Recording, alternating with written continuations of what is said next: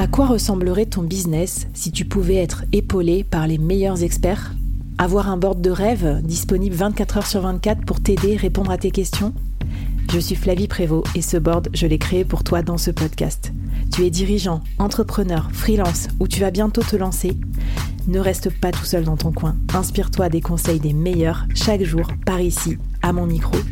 Et si tu l'oses, on te mettra au défi parce que nous, ce qu'on aime bien, c'est te faire progresser vite et bien. Alors bienvenue à toi, bienvenue dans ton board et bon épisode.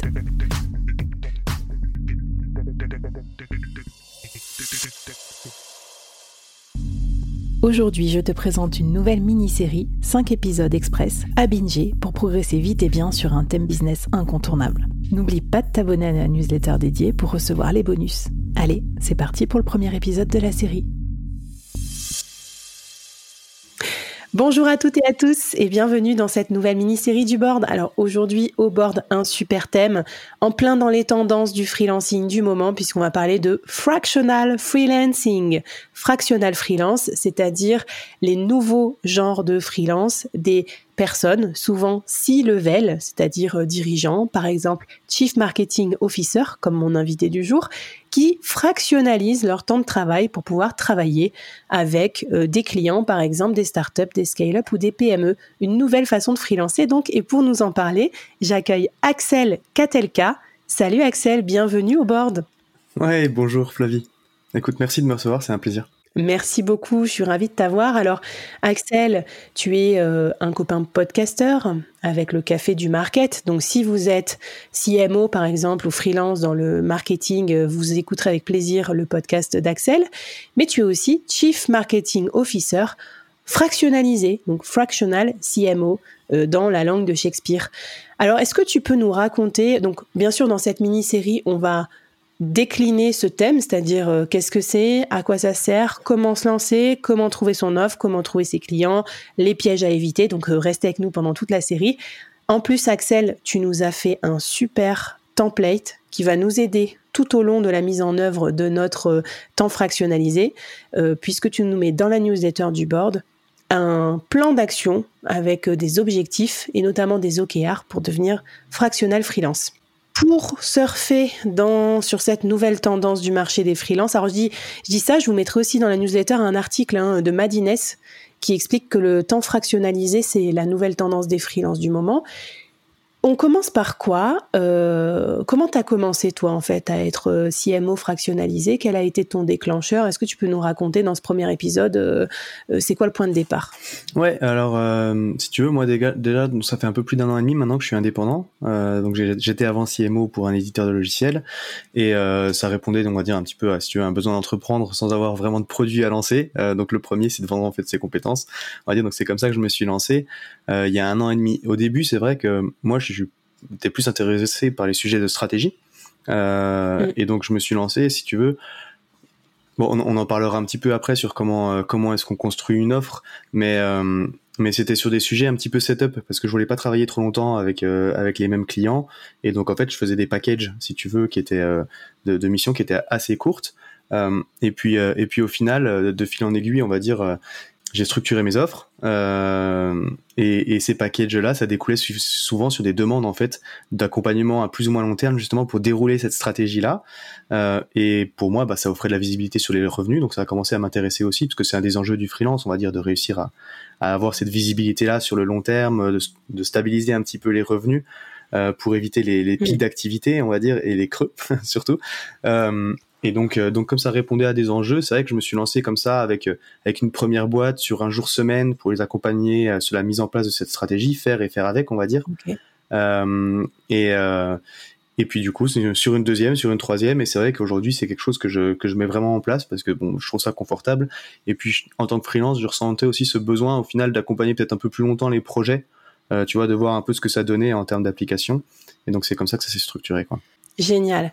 Alors tu vas nous décortiquer les bénéfices d'être fractional freelance plutôt que justement vendre du projet. Euh, donc quels sont les bénéfices pour euh, peut-être on peut commencer pour toi. Donc tu disais euh, est-ce que ça t'aide à avoir les clients plus longtemps, à mieux avoir de visibilité sur ton chiffre d'affaires? Est-ce que tu te vends plus cher? Déjà, regardons les bénéfices pour toi et après on va voir les bénéfices pour l'entreprise pour que vous arriviez à vendre du temps fractionnalisé à vos futurs clients. Ouais, alors bah, pour nous, euh, en, tant que, en tant que freelance, déjà, c'est le premier avantage, c'est la récurrence. C'est que du coup, souvent, quand tu pars sur ce type de formule-là en fractional, c'est un accompagnement qui va s'étaler sur plusieurs semaines, peut-être plusieurs mois. Euh, et donc, tu vas stabiliser tes revenus parce que tu vas sécuriser une ligne, on va dire. Tu sais que si tu vends un jour semaine avec euh, cette entreprise-là, que tu l'accompagnes, que tu t'es mis d'accord sur trois mois peut-être pour tester déjà au début, ou six mois ou un an, bah déjà tu vas, tu vas stabiliser une ligne de revenus qui sera récurrente. Euh, donc ça c'est vachement avantageux.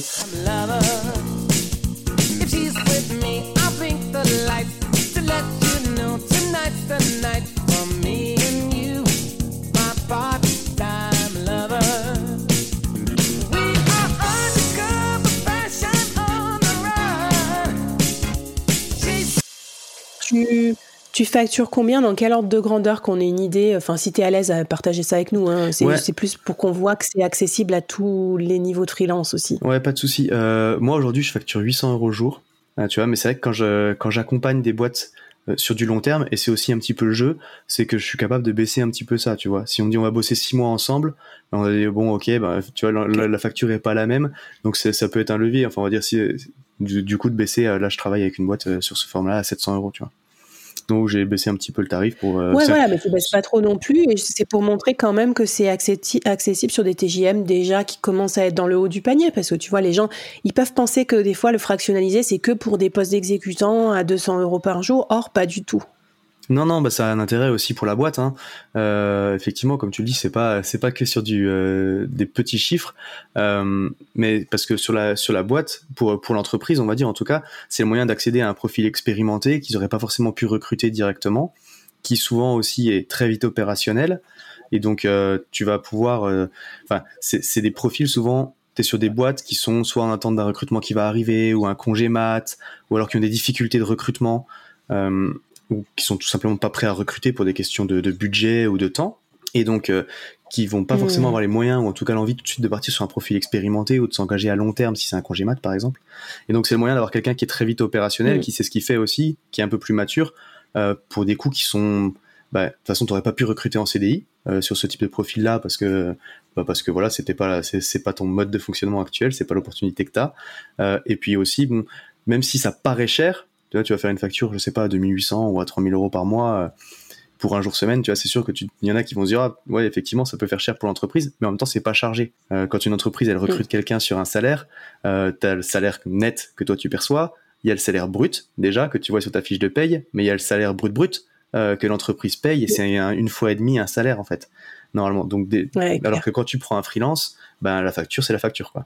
Donc il y a aussi ces coûts-là, mine de rien. Sans compter, euh, sans compter les vacances, la formation, le temps de management, le temps de recrutement, euh, le temps d'onboarding et tout ça. Donc ça, c'est d'intégration, c'est ça. Trop intéressant. Et puis ce que j'aime bien dans ce que tu dis, c'est aussi ça peut, c'est pas forcément un remplacement d'un CDI, c'est même dans un contexte différent. Par exemple, quand je ne sais pas quel poste recruter, des mm. fois, par exemple, moi, je vois bien sur des missions, tu vois, avec mon collectif Web 3 on fait beaucoup de, de chief, de C-level externalisés parce que les boîtes, elles, elles vont pas recruter d'un coup un chief web 3 officer alors que c'est le début du projet, par exemple, mmh. mais elles peuvent le prendre fractionnalisé.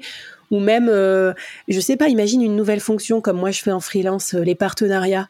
Est-ce que la boîte, elle est prête maintenant à prendre en CDI un senior qui coûte 120 000 euros par an pour euh, créer une fonction partenariat, c'est pas sûr. Donc ils vont prendre moi au début pour voir s'il y a du potentiel, voir si ça marche, si ça scale, et après ils pourront prendre quelqu'un de senior. Et d'ailleurs, j'imagine que toi, en tant que CMO externalisé, tu peux aider au recrutement euh, pour la suite, euh, soit de l'équipe marketing, soit même de ton successeur. Donc ça, ça doit être malin aussi, ça, comme tu sais, je te donne des petits tips en plus pour ton offre, pour faire passer le truc euh, auprès de tes clients.